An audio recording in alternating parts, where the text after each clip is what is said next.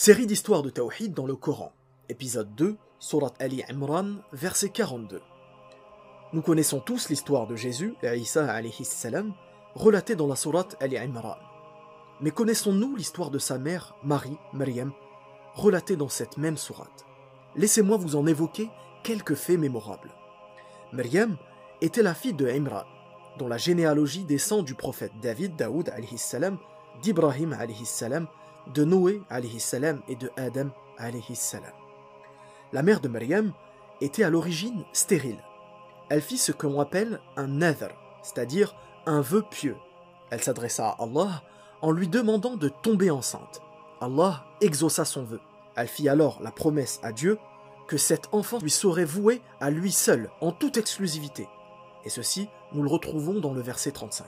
Elle tenut parole et tâcha de faire de sa fille une fille qui adorait son créateur de façon assidue.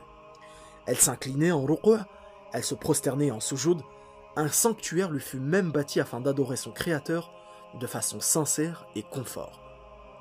Allah subhanahu wa ta'ala demanda de redoubler d'efforts, et c'est ce qu'elle fit jusqu'à ce que lui fit révéler Rappelle-toi, quand les anges dirent Ô Marie, certes Allah t'a élu et purifié, il t'a élu au-dessus des femmes des mondes, dans le verset 42. Ici débuta sa grossesse d'un enfant qui se nommera Isa, Jésus, alayhi.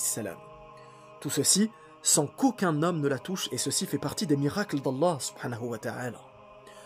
Je dis à ceux qui doutent de ce passage du Coran, qu'ils soient musulmans ou non, que les scientifiques prouvent de façon claire la nature parthénogénèse de certains animaux.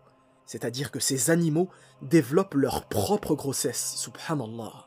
Tout comme le requin zèbre, Stegostoma fasciatum. Je le répète, plus la science évolue, plus l'islam grandit.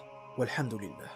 La première chose à retenir est que le vœu pieux, an-nadr, fait partie des actes d'adoration du musulman. Il fait donc partie de l'unicité dans l'adoration, at-tawhid al-uluhiyya. Il ne doit être fait que pour Allah subhanahu wa ta'ala. Celui qui fait un vœu à un autre qu'Allah subhanahu wa ta'ala, que ce soit une tombe, à un saint ou toute autre chose, commet le pire des péchés, le seul qu'Allah subhanahu wa ta'ala ne pardonne pas, le shirk. La deuxième chose à retenir est que la femme d'Imran elle-même s'étonna de la naissance d'une fille, Maryam. Pourtant, elle ne se doutait pas un seul instant qu'elle venait de mettre au monde la mère d'un prophète. Nous devons donc être réjouis à la naissance d'une fille autant que pour un garçon, car nous ne savons pas ce qu'Allah subhanahu wa ta'ala a prédestiné pour elle. La troisième chose à retenir est qu'Allah subhanahu wa ta'ala a nommé par le nom d'une sourate le nom d'une famille. Leur nom n'apparaît pas dans le Coran par richesse matérielle, mais bien par piété et par la foi qu'illuminait cette famille. Le but est que nos familles aient le même objectif, afin de satisfaire Allah subhanahu wa ta'ala. Rendez-vous la semaine prochaine pour une nouvelle histoire du Coran liée à la plus importante des sciences, qui est le Tawhid. Assalamu alaikum wa rahmatullah.